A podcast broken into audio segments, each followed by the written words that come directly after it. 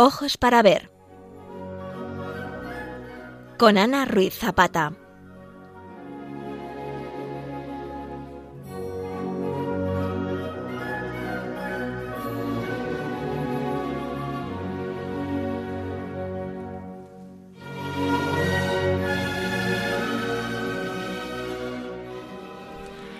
Queridos oyentes de Radio María, hoy nos vamos a acercar en nuestro programa de Ojos para Ver a la contemplación y disfrute de un excepcional ciclo de tapices de inicios del siglo XVII. Tapices elaborados en los mejores talleres de Bruselas sobre modelos de Pedro Pablo Rubens. Es una obra única por su concepto, conservación y calidad, y una de las joyas custodiadas en el Monasterio de las Descalzas Reales de Madrid. En pleno corazón de Madrid, muy cercano al bullicio de la Puerta del Sol y de las zonas comerciales aledañas, el edificio de las Descalzas Reales constituye un espacio de culto y de tranquilidad, y es además una reliquia arquitectónica de la ciudad de los Austrias. Su densidad histórica, riqueza artística y perfecta conservación del conjunto hacen de las descalzas un espacio único, cuya pervivencia se debe sin duda al hecho de albergar una fundación monástica de clarisas franciscanas descalzas que estuvo desde sus orígenes bajo el patronazgo regio. El convento fue creado en el siglo XVI por doña Juana de Austria, hija de Carlos I e Isabel de Portugal, hermana menor de Felipe II y viuda del príncipe de Portugal, a la vez que madre del rey don Sebastián. El edificio no fue levantado de nueva planta, sino que aprovechó una mansión particular ya preexistente, procedimiento que era muy habitual desde la Baja Edad Media para las instituciones religiosas, especialmente las femeninas. Este dato supone dos etapas en la historia del edificio, que se reconoce incluso desde el exterior, en el que se contraponen la pequeña portada ornamental de acceso al monasterio, que era la entrada del primer palacio, y la fachada de la iglesia conventual que queda aneja. Nació este convento a partir de una lujosa residencia madrileña que era del tesorero don Alonso de Gutiérrez estaba construida en el arrabal de San Martín sobre unas casas confiscadas a don Pedro de Córdoba y Sotomayor que habían sido vendidas en almoneda pública porque don Pedro de Córdoba había apoyado a los comuneros. Don Alonso de Gutiérrez y su familia tuvieron una relación muy especial con la corona como aposento regio dieron en su casa alojamiento a muchos de sus miembros, empezando por Carlos I e Isabel de Portugal. Este lugar además tenía para doña Juana un significado especial.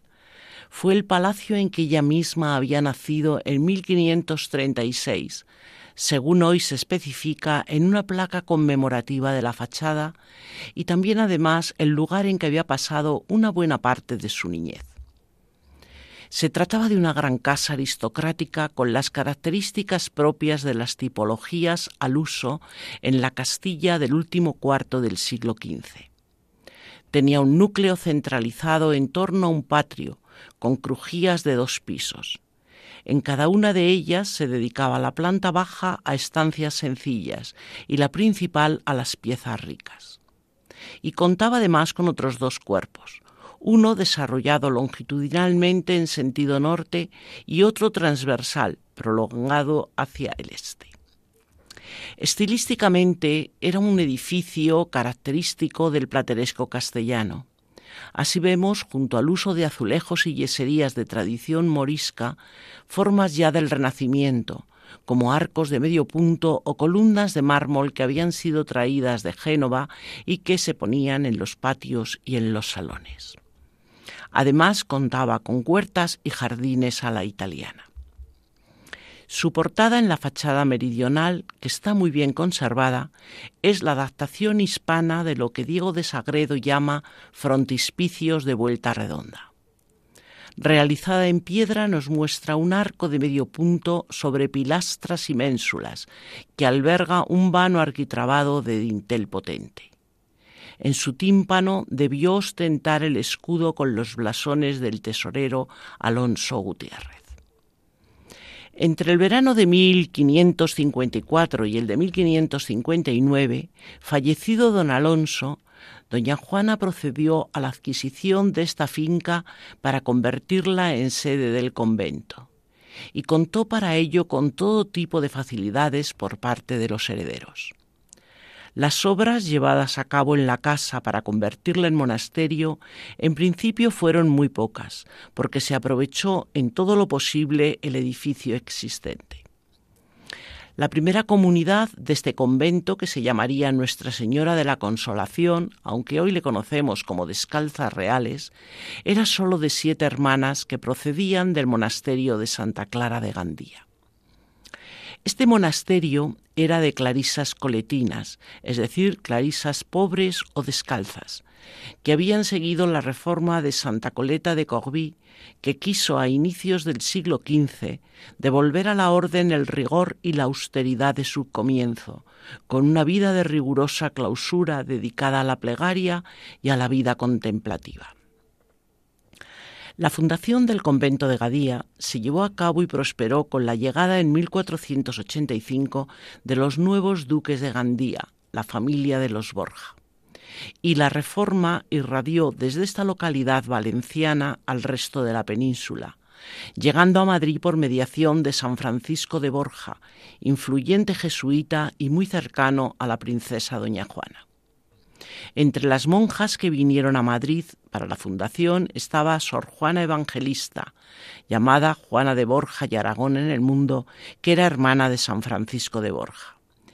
Y unos años después, Sor Juana de la Cruz, que era Juana de Borja y Castro, en este caso también hermana de Francisco de Borja, aunque solo por parte de padre. Bien, volvemos al monasterio de las Descalzas Reales de Madrid y encontramos que al tener desde su origen un carácter áulico, significó que tuvo que tener en cuenta en sus diseños unos cuantos condicionamientos, porque además de monasterio debía ser aposento real, es decir, contar con espacios independientes acondicionados para esta finalidad de alojamiento. Y también sería el lugar de enterramiento para doña Juana algo que por otra parte hubo que resolver con prontitud, porque doña Juana falleció en 1573, contando solo 37 años. El cuarto real o aposentos de la princesa se instaló en el hermoso y soleado pabellón oriental del palacio, que era la zona más confortable y además incluyó varios de los que debieron ser más suntuosos salones de la crujía norte del patio principal. En su frente sur estaba el jardín, desde donde, una vez construida la iglesia, podía accederse a ella. Y por el frente norte, que era más fresco en verano, tenía vistas y acceso a las huertas más abiertas que poseía la finca. Princesas e infantas pasaron aquí grandes temporadas fue ocupado no solo por doña Juana de Austria antes de su matrimonio, sino también por las princesas Isabel Clara Eugenia y Catalina Micaela, hijas de Felipe II e Isabel de Valois, que estuvieron, eran huérfanas desde muy pequeñas y estuvieron muchos años allí. Y desde 1581 hasta 1603 fue ocupado por la emperatriz María de Austria todo el esfuerzo de, construcción, cuando se convirtió en monasterio la finca, como antes comentábamos, se centró en la iglesia monástica, una obra monumental y solemne. Para construirla hubo que derruir una parte de la crujía sur del patio central del palacio. La iglesia fue muy moderna e innovadora y de especial interés, no solo por su tipología y lenguaje formal, que eran insólitos y muy novedosos en aquel momento en el contexto hispano, desde luego en el madrileño, sino también por la peculiaridad de su condición en que combina una función monástica con a la vez ser capilla privada, funeraria y palatina. Orientada excepcionalmente al norte, fue construida según trazas del arquitecto real Juan Bautista de Toledo. Presenta la iglesia una sola nave en desarrollo longitudinal, con pequeños brazos que la ensanchan a modo de crucero. Y está dividida en dos espacios muy diferenciados por la presencia del coro a los pies, que genera un profundo sotocoro de poca altura. En la parte de la cabecera hay un presbiterio en alto. Su alzado interior presenta un gran orden de pilastras sin capiteles y entablamento articulado, dejando paramentos cajeados. Hoy, sin embargo, este interior lo vemos profundamente alterado respecto al diseño original, sobre todo porque sufrió una redecoración radical en el siglo XVIII para actualizar su aspecto a la moda de, al gusto de este siglo. La capilla funeraria de Doña Juana de Austria se hizo, según las instrucciones de la misma, en el presbiterio, en el lado de la epístola que era donde acostumbraba a rezar. Es un recinto muy pequeño, pero acomodado al espacio espacio disponible, tiene una gran monumentalidad. Podríamos definirlo como un templete de planta en cruz griega con cúpula sobre pechinas. Fue diseñada por Juan de Herrera. El nicho y el tabernáculo que le da cobertura lo realizó el artista lombardo Giacomo da Trezzo. Y el sepulcro de Doña Juana de Austria, con escultura orante, es obra de Pompeyo Leoni. La fachada, que alterna ladrillo y piedra, se organiza en dos cuerpos y tres calles con bandas verticales. En la calle central se superponen la portada con tímpano y un edículo superior para el gran escudo con las armas de Juana como princesa de Portugal. Su tímpano queda roto por un óculo encajado en el gran frontón triangular que corona todo el conjunto. A lo largo del siglo XVII hubo intervenciones en el edificio que van acusando progresivamente su carácter y función monásticos, y así vemos que se habilitaron capillas devocionales y se incorporaron piezas de arte religioso para su ornato. En 1679 sufrió una primera modificación del aspecto original del patio, al cerrar las arquerías altas tal como actualmente las vemos y en el 18 se cegaron las crujías inferiores del patio, posiblemente por razones de, de confortabilidad quizá también por la consolidación del mismo.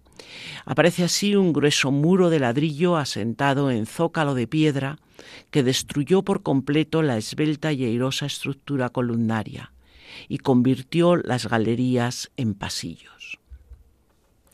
La construcción del claustro nuevo o de capellanes al costado oriental de la iglesia, terminó de eliminar los jardines de esta zona y modificó profundamente la orientación del cuarto real que queda solo abierto al norte. Respecto a las intervenciones en la iglesia, entre 1614 y 1617 se llevó a cabo una reforma proyectada por el arquitecto Juan Gómez de Mora, que afectó sobre todo al sotocoro y modificó el coro de las monjas. En 1756, Diego de Villanueva remodeló el interior del templo.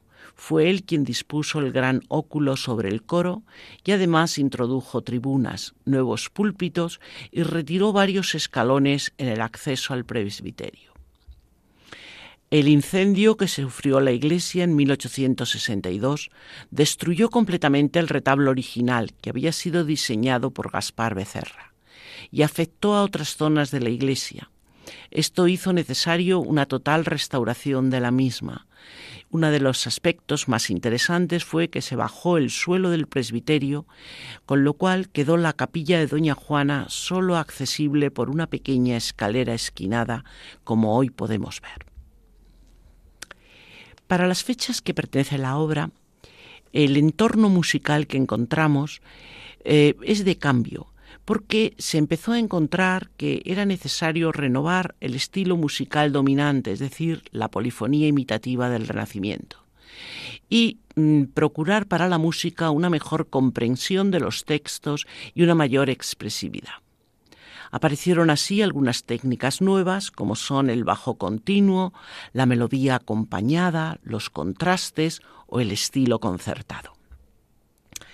Hoy vamos a ser acompañados por una serie de creaciones musicales muy interesantes porque son debidas a monjas compositoras.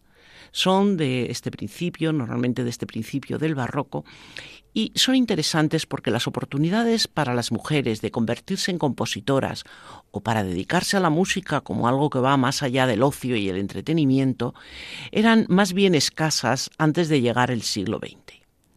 Solamente se dedicaban a la creación musical las mujeres nacidas en familias de músicos, en familias reales o cercanas a la realeza, o, como vemos a ver en el caso que hoy nos ocupa, aquellas que vivían en entornos totalmente femeninos, como es el caso de los conventos. Y es que tengamos en cuenta que la única alternativa al matrimonio que tenía la mujer era tomar los hábitos y en el hábito del convento sí que podía llevar a cabo actividades artísticas e intelectuales, entre las cuales destacaba la música, que estaba muy presente dentro de la vida del retiro religioso. La monja, una vez introducida en el convento, establecía una múltiple relación con la música.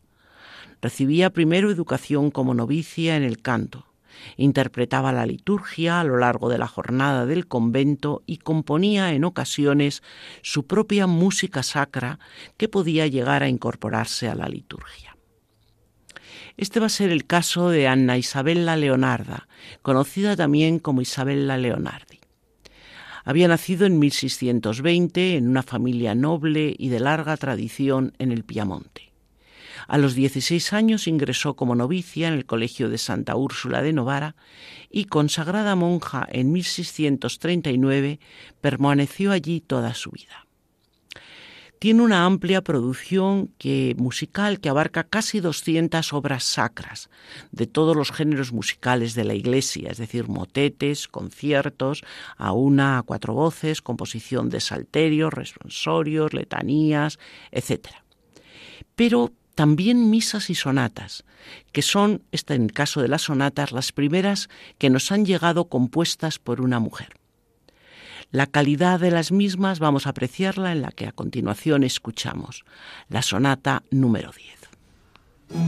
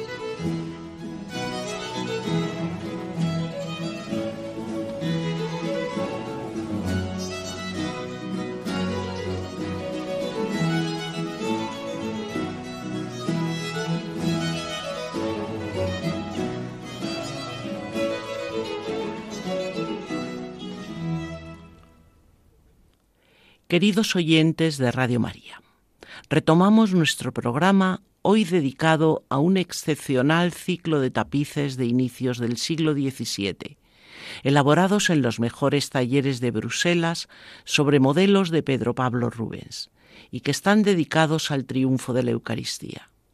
Se conservan en el convento de las Descalzas Reales de Madrid. Decimos que el tema que nos va a ocupar son esos tapices que encontramos dentro del convento, uno de los muchos tesoros que alberga. Lo primero que nos planteamos es ¿y qué son los tapices? Bueno, pues desde su origen remoto son unos objetos destinados a abrigar las paredes en tiempo frío, mejorando la sensación térmica de las estancias. Pero con el tiempo fueron incorporando decoración y materiales caros y se convirtieron así en objetos suntuarios e incluso, como el caso que nos ocupa, en auténticas obras de arte.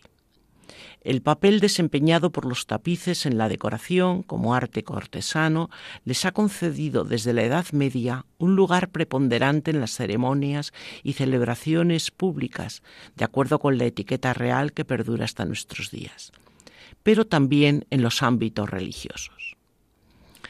Desde finales del siglo XV, las mayores y más productivas manufacturas europeas de tapices se establecieron en Bruselas, donde se contaban más de 1.500 tapiceros.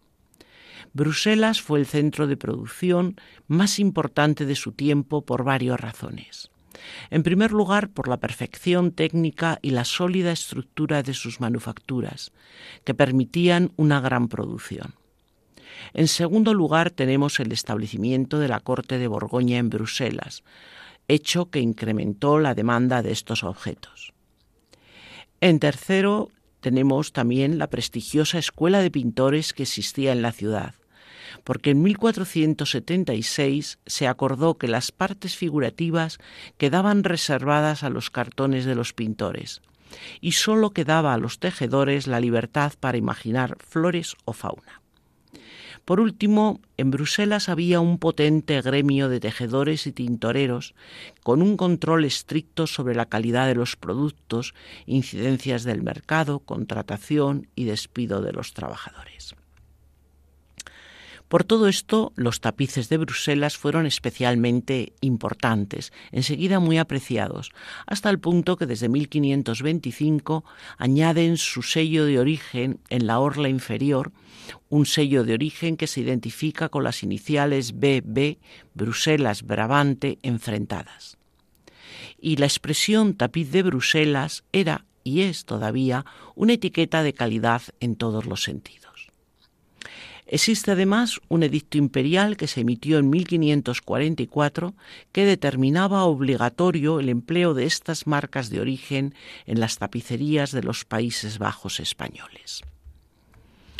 Desde el último cuarto del siglo XVI, sin embargo, se aprecia una disminución en los encargos de tapices, siendo los paños realizados en este periodo de inferior calidad a los de los años precedentes.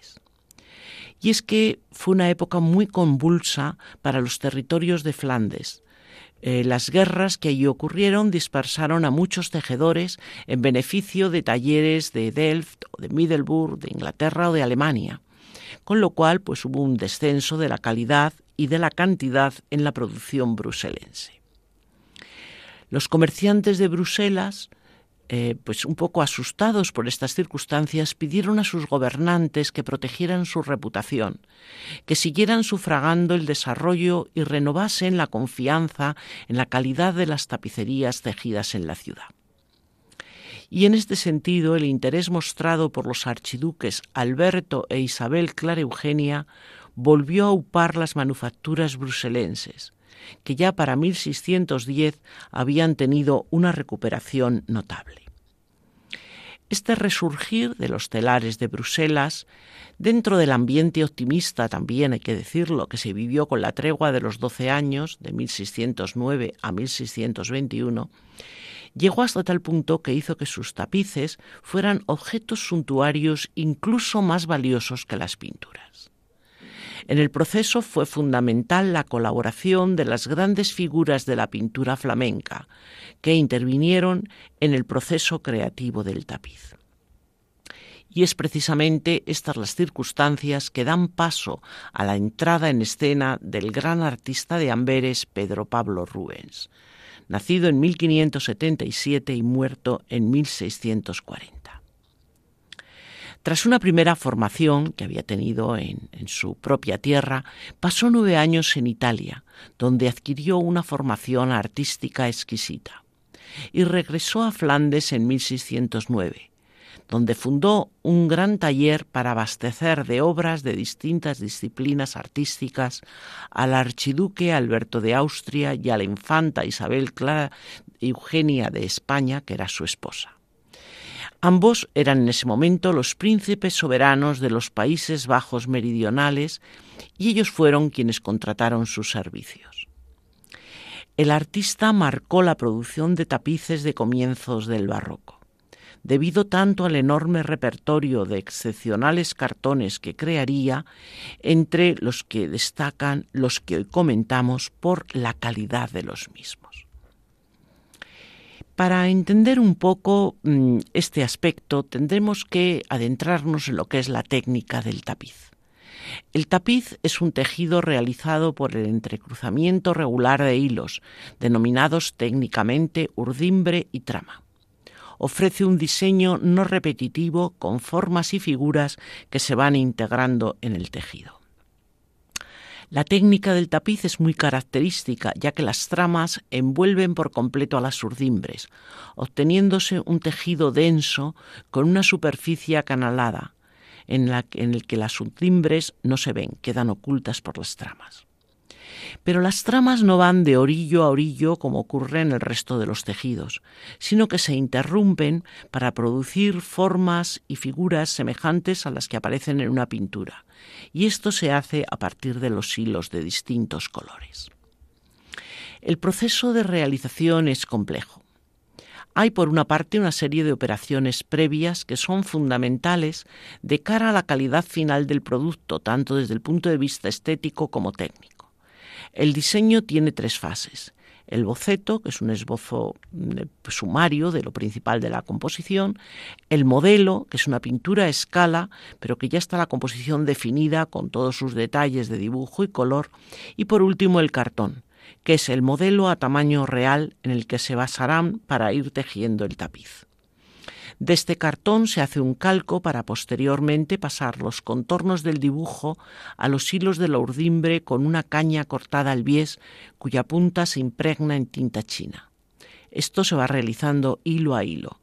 Pero de esta manera, una vez que el dibujo se ha pasado a las urdimbres, el tejedor tiene ya encajadas en el telar las líneas principales de la composición, y estas van a ser la guía a la hora de interpretar lo representado en el cartón. Después de estas labores previas comienza el montaje del telar, la preparación del urcido y en los tapices de las descalzas vemos que se hicieron con un telar de alto lizo, que es la técnica más laboriosa, más delicada y costosa de los tapices de, pared. Eh, lo primero que hay que hacer es tender la urdimbre y eh, que va de, de, la parte superior a la parte inferior y una vez tendida se dividen los hilos mediante barras de lizos, quedando un plano anterior y un plano posterior. Este urdido exige una gran regularidad en la tensión de los hilos. Esto es fundamental para garantizar no solo que el tejido sea eh, muy compacto, sino también que tenga uniformidad. Eh, otra labor que también hay que ir preparando es el teñido de los hilos para la trama, que son de lana y de seda, porque los materiales de la urdimbre, también de lana o a veces de lino, esos no se tiñen. Y a veces incluso hay que preparar hilos de plata y oro que están formados con un corazón o alma de seda entorchada por una hojuela o laminilla metálica. Se devanan después las madejas, se cargan en las canillas, que son unas bombinas de madera torneadas, una especie de lanzaderas donde se almacena el hilo de las tramas que se va a ir introduciendo en las urdimbres. Y se comienza el tejido.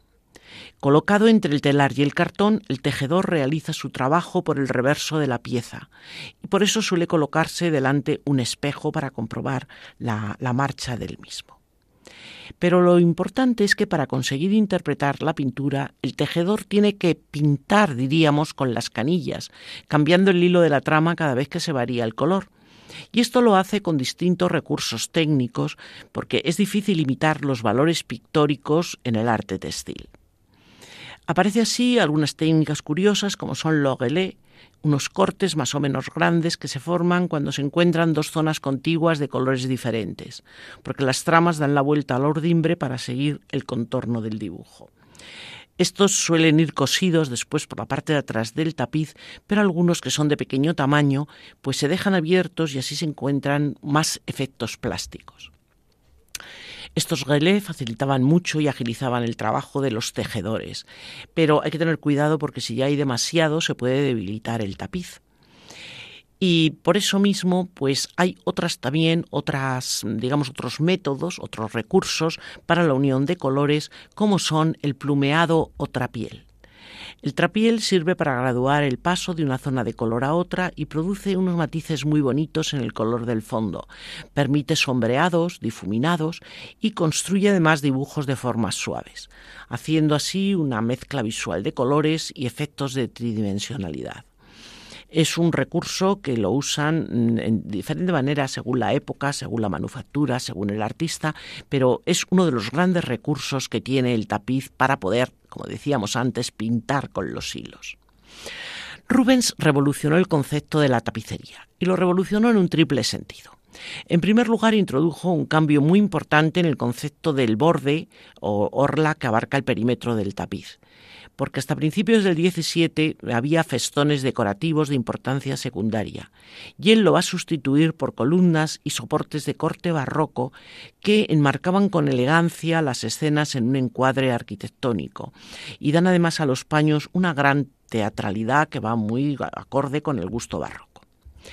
En segundo lugar, es importante también que él introduce novedades en el estilo, porque él desarrolló unos criterios de grandeza y de elegancia barrocas, con el empleo de grandes figuras en primer plano, un gran movimiento, que restaba importancia a los fondos, simplemente van a ser contextos espaciales, y esto obligó también a grandes cambios a la hora de realizar los tapices. Y por último, revolucionó la técnica de los cartones, porque empleó para ellos pinturas al óleo, en el que todas las formas y colores quedaban perfectamente determinadas en composiciones tan armónicas que los tejedores las siguieron en las mayorías de los casos al pie de la letra. Y esto mm, pues tuvo repercusión en la conservación de los tapices. Es verdad que eh, como había que hacerlo deprisa, los tintoreros crearon enseguida nuevas mezclas, pero estas se emplearon sin haber pasado pruebas básicas de fijación y de resistencia al parcho del tiempo. Y así, aunque en los primeros años el brillo y la apariencia de los colores fue sorprendente, con el paso del tiempo no han sido estos colores tan resistentes como los empleados en épocas anteriores. Vamos a volver ahora a disfrutar de la obra de una monja compositora. En este caso nos referimos a Chiara Margherita Cozzolani. Era miembro de una rica familia milanesa, ingresó muy joven en el monasterio benedictino de Santa Radegonda y permaneció allí toda su vida en régimen de clausura y desde allí publicó cuatro colecciones de música eh, que hasta que bueno hasta que fue nombrada abadesa ella se dedicó a la composición vamos a deleitarnos en su estilo escuchando el motete Bone Jesu que pertenece a su segundo opus.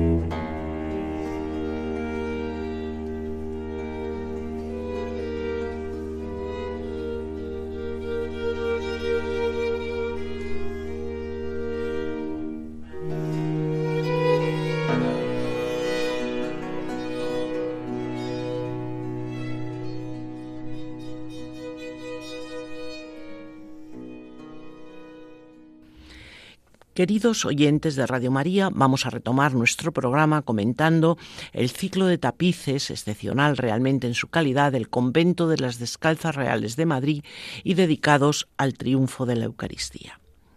El encargo de los tapices, aunque hoy las últimas investigaciones lo cuestionen y adelanten un poco la fecha, tradicionalmente se ha situado en 1625 y se considera un exvoto ofrecido por la archiduquesa Isabel Clara Eugenia regente en ese momento en los Países Bajos, en agradecimiento por la victoria de las tropas españolas en Breda. En el año 1621 Isabel Clara Eugenia había enviudado. Ingresó en la Orden Tercera de San Francisco y pidió al nuevo rey, que era su sobrino, Felipe IV, volver a Madrid y retirarse en el monasterio que había fundado su tía Juana y que ella conocía perfectamente. El rey no aceptó porque quería que continuara en Flandes. Y desde este momento, pues ella quedó en Flandes en una relación muy estrecha con Rubens, que fue su consejero y pintor de corte, que la aconsejó en lo artístico y en lo político, mientras ella apoyaba siempre su carrera. De esta relación entendemos el encargo de los cartones de los, de los tapices. Eh, se le encargaron Rubens, que tenía además ya experiencia, porque desde 1611 había hecho algunos contratos, se conservan, con un comerciante tejedor de Bruselas. De manera que ya tenía experiencia en la, en la elaboración de estos cartones. Pero el encargo es enorme, porque es una serie de 20 tapices de dimensiones grandiosas. Tienen 5 metros de altos, algunos son cuadrados, y otros son casi 7 metros de altura los que tienen. Estaban destinados a la iglesia del monasterio de las Descalzas Reales de Madrid y el tema era un tema eucarístico. Su resultado fue una composición única con unas escenas magníficas que responden a un programa iconográfico propio del arte barroco católico. Los 20 mm, años de la serie se realizaron en dos de los mejores talleres de Bruselas del momento, el de Jan Haes y el de Jacob II Goebbels. De la observación de marcas y monogramas de los tejedores se extrae que del primer taller salieron 12 y del segundo 9. Y por su parte, además, eh, hubo además ocho tapices que se celebraron en, solitario. El trabajo fue muy largo. Los primeros tapices llegaron a Madrid en 1628 y los últimos en 1633. Y fue muy costoso, porque los 100.000 florines que se pagaron eh, fue realmente una gran fortuna, pero dieron un enorme impulso a la industria de la tapicería de Bruselas. Rubens meditó y afrontó su disueño con mucho empeño y siguió un esquema previamente establecido que explicaba pues un poco las características de cada uno de los paños según su destino, su finalidad. Por eso se piensa que abordó el proyecto con unas directrices que sin duda tuvieron sugerencias e indicaciones tanto de la archiduquesa Isabel Clara Eugenia como de la infanta Margarita, que era monja en las descalzas e hija de la emperatriz Matilde. El diseño fue complicado porque ah, tenía que ajustarse a un recinto concreto y estaba muy alejado de la corte de Bruselas, pero el artista gonzó de bastante libertad. Realizó muchos bocetos preparatorios para esta serie que se encuentran entre lo mejor de su producción y eh, algunos de estos eh, los conservamos en el Museo del Prado. Mm, son imágenes magníficas que merecen un estudio en sí mismas y que fueron trasladadas a cartones que pintaron los ayudantes del taller ya en el tamaño definitivo. De los cartones hoy también se conservan seis, pero están todos en museos extranjeros. Los tapices, decíamos, forman una única composición monumental destinada básicamente al interior de la iglesia, cuyas paredes se cubrían por completo con colgaduras porque en el siglo XVII la nave tenía una planta prácticamente cuadrada y diáfana, y allí, dependiendo de las ceremonias, se disponían sitiales, tribunas, altares, en fin, todos los elementos que eran necesarios también para el protocolo de la corte. El rey y su familia hacían necesaria una tribuna especial y después bancos para los asistentes según su rango. Eh, por otra parte, las celebraciones, en especial las de Semana Santa y las de la octava de Pascua, eh, se hacían de acuerdo con un uso circular del interior de la iglesia, porque durante las liturgias los oficiantes marchaban en procesión por el espacio del templo. Y este sentido continuo y procesional de las escenas que Rubens nos va a presentar, discurriendo de izquierda a derecha, se ajustaban precisamente a esta liturgia de ceremonias eucarísticas, reforzando esa idea de movimiento y creando un entorno maravilloso. Estilísticamente vemos que es una obra totalmente barroca, con un dramatismo enorme y además un gran sentido decorativo y efectista, que incluye incluso el uso del trampantojo, que era muy habitual en la pintura del XVII. Todas las escenas se estructuran simulando una arquitectura con columnata y un friso ante el cual se despliega un tapiz fingido en que se desarrolla el tema y las obras eh, parecen así ser telas colgadas de arquitecturas. Encontramos un artificio que es muy característico del barroco, el del cuadro dentro del cuadro, que está destinado a reforzar este carácter teatral y equívoco de la imagen. La variedad en el diseño y en las dimensiones, que es poco usual en otras series, viene dada por el distinto lugar que ocuparía cada tapiz según ese plan establecido. Los quince destinados a la iglesia fueron pensados para ser dispuestos en dos niveles, destinando el nivel inferior a escenas que se enmarcan con columnas toscanas y el superior con columnas salomónicas. Los elementos, además, que están representados responden a diferentes perspectivas en, función de esta futura ubicación que van a tener aunque el punto de vista ideal para toda la serie está situado entre los dos niveles de tapices.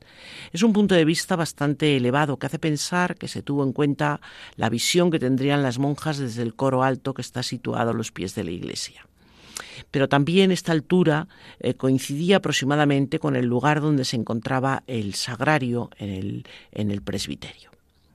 Y tienen además una fuerte carga propagandística y doctrinal porque tienen un objetivo clarísimo, que es exaltar el sacramento de la Eucaristía. Para ello, el pintor se servirá de diversos lenguajes, metáforas, fábulas, alegorías, utilizará mitos y demostrará una vez más su gran cultura y conocimiento tanto de la historia antigua como del Antiguo Testamento. Las espléndidas y originales iconografías que creó Rubens fueron difundidas a través de grabados y sirvieron para realizar copias copias a veces en, cuadros, pero también a partir de los, cartones de Rubens, pues eh, se elaboraron otras series de tapices, aparte de los de las despalzas reales. Y entre ellos podemos citar la serie que se conserva en la Catedral Alemania de Colonia, los seis tapices de la Catedral de Toledo, eh, que se elaboraron también en talleres bruselenses, y eh, otros ocho que se conservan en la iglesia de San Millán de Oncala en Soria que fueron donados por el obispo de Segovia. Pero incluso llegaron hasta tierras de Nueva España estos, estos cartones y los tapices, como podemos ver en las tapicerías elaboradas por Baltasar Echave de Rioja para la Catedral de Puebla en México. Los jesuitas, por su parte, eh, encargaron no, no a partir de los cartones Em, tapices, pero sí para sus iglesias muchas veces cuadros eh, basados en, en, estos grabados que copiaban los cartones de Rubens, porque la exaltación de la Eucaristía era un tema que a ellos también, al que fueron muy afectos. Vamos a ver de nuevo a una monja compositora de la época que nos va a aportar su arte en un motete llamado O Salutaris Hostia. Hablamos de Caterina Alexandra, que nació en, posiblemente en Pavía y recibió allí clases de Benedetto Re. Eh, después entró en el monasterio benedictino con el nombre de Ágata y siguió componiendo dentro del convento, sobre todo eh, motetes que eran para uso doméstico, pero que muchas veces pues también se empleaban fuera del convento. Un contemporáneo dijo que sus motetes eran los primeros en estilo romano publicados en Milán. Son composiciones bastante innovadoras y se adaptan perfectamente al sentir y gustar del texto.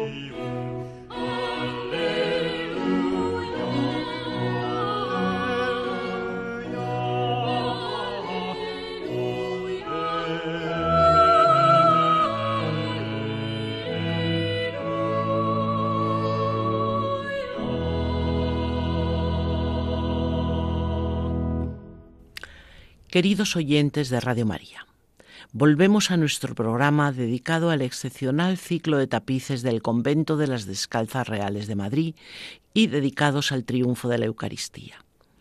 Como hemos comentado, se basaron en modelos de Pedro Pablo Rubens y fueron elaborados en los mejores talleres de Bruselas a inicios del siglo XVII. La serie es un ejemplo de iconografía contrarreformista Pertenece a ese arte propagandístico destinado a reafirmar la fe de los fieles en los dogmas negados por el protestantismo. Pues no hay que olvidar que los Países Bajos españoles se encontraban en este momento inmersos en diversos conflictos de índole religiosa, que habían llevado incluso a la separación de las provincias unidas del norte de los Países Bajos del sur que quedaron en dominio hispano. Frente a la expansiva doctrina protestante encabezada por Lutero y Calvino, que entre otras cosas negaba el magisterio de la Iglesia católica con la figura del Papa a la cabeza, el valor de algunos sacramentos, entre ellos la Eucaristía, y la veneración de imágenes y reliquias, rechazando también el culto a la Virgen y los santos, la contrarreforma católica reaccionó.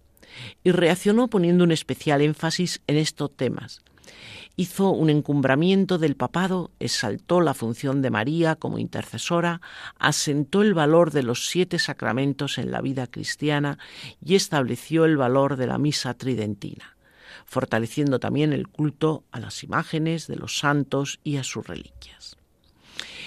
Estos postulados encontraron en el arte una vía de difusión aún más eficaz que los sermones, pues las imágenes se convirtieron en un importantísimo medio para atraer a la fe católica y eh, diríamos que fueron como un complemento de los escritos de los grandes místicos. Respecto al tema concreto de la Eucaristía, la respuesta del Concilio de Trento, tanto en la segunda fase del, mismo en el año 1551-52 como la tercera, que va de 1562 al 63, fue que el Evangelio no permitía al respecto más que una interpretación, la que se venía admitiendo desde siempre. Así definió la presencia real de Cristo en la Eucaristía en ambas especies, en oposición a la interpretación de su inglio y a la doctrina de la transustanciación que había creado Lutero. En la sesión 13, el año 51, elaboró un decreto y once cánones que condenaban las doctrinas opuestas. Y desde mediados del 16 se afirmó con vehemencia lo que la tormenta protestante negaba o discutía y así vemos que los jesuitas recomendaban a sus fieles la comunión frecuente. Los teólogos católicos hacían la apología de la Eucaristía afirmando la realidad del misterio. Y se inspiró de esta manera un culto extraordinario en torno al sacramento que tiene también, como decíamos, su pozo importantísimo en el arte. Es, por otra parte, además, la exaltación de la Eucaristía un dogma que defendía a capa y espada la monarquía católica. Los apologistas de la Casa de Austria construyeron una leyenda sobre la devoción de sus miembros al sacramento de la Eucaristía. Comentaban que hacia 1271 Rodolfo, conde de Habsburgo, fundador de la, de la dinastía, escuchó durante una cazaría la campanilla que anunciaba el viático y al ver al sacerdote con la sagrada hostia que se disponía a cruzar un río, adoró de rodillas el cuerpo de Cristo y cedió su cabalgadura al sacerdote, acompañándole hasta la humilde casa del moribundo. Y de regreso a la iglesia no quiso que le fuera devuelta la cabalgadura, porque él arguyó, no permita Dios que yo, ninguno de los míos, suba en un caballo que sé de cierto que ha llevado a mi Creador. Los Habsburgos españoles imitaron a tan ilustre predecesor. Y en el Escorial, por ejemplo, construido en el espíritu del puro Trento, se dio siempre a la Eucaristía un culto muy particular y se reparó perpetuamente sus ofensas. Así vemos que el altar central está, eh, el altar mayor está centrado en el tabernáculo y eh, queda, por lo tanto, pues evidente este culto y esta importancia tan grande que se le da a la Eucaristía. Pues bien, estas circunstancias explican las características de la serie que son sobre todo muy visibles en el tapiz del presbiterio, que es la pieza especial del encargo y se diferencia del resto desde los primeros bocetos. Vamos a detenernos brevemente en esta obra porque tanto el marco arquitectónico como la perspectiva de la escena están pensados para una visión frontal de abajo arriba y con las está además con unas columnas salomónicas que nos dicen que pertenecía al grupo de tapices concebidos para el nivel superior. En él aparece el triunfo de la Iglesia.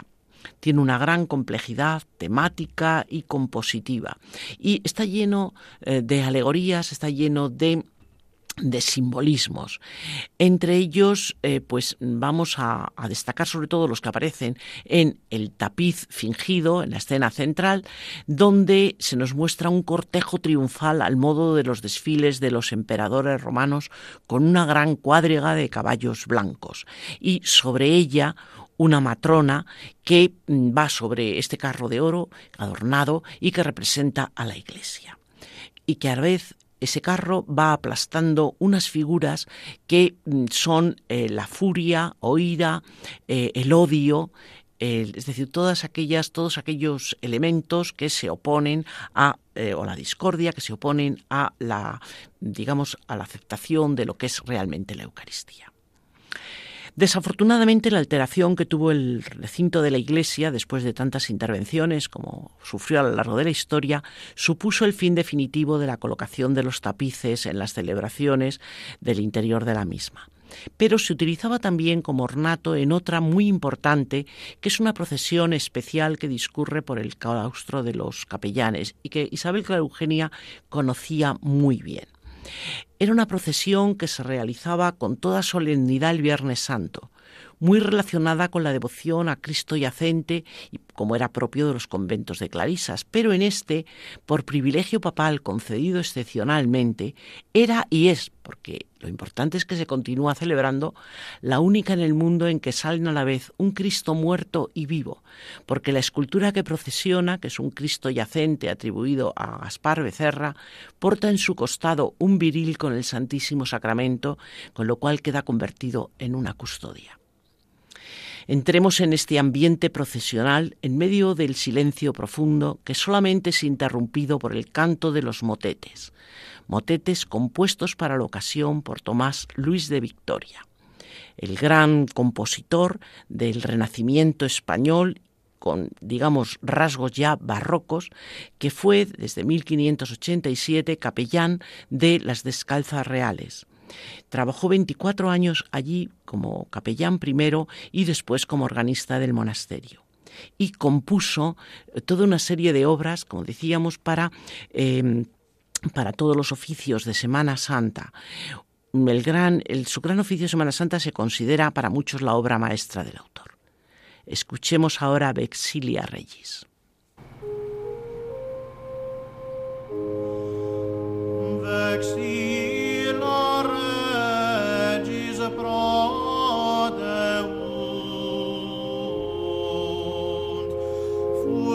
crucis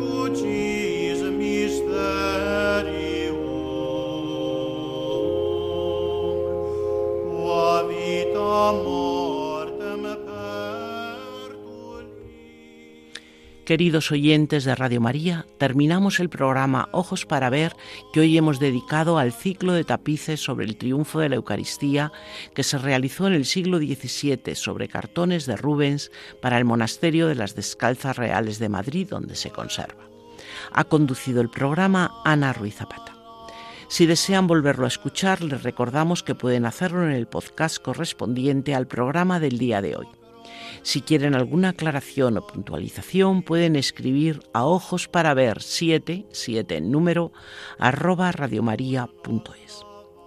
Nos despedimos deseándoles toda clase de bendiciones y les invitamos a seguir escuchando Radio María, la radio de nuestra Madre.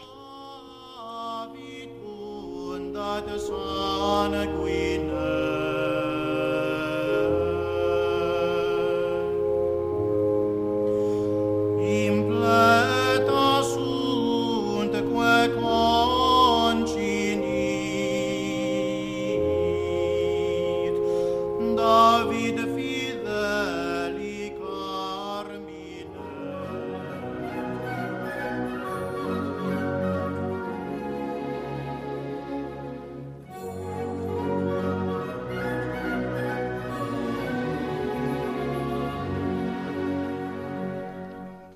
Ojos para ver con Ana Ruiz Zapata.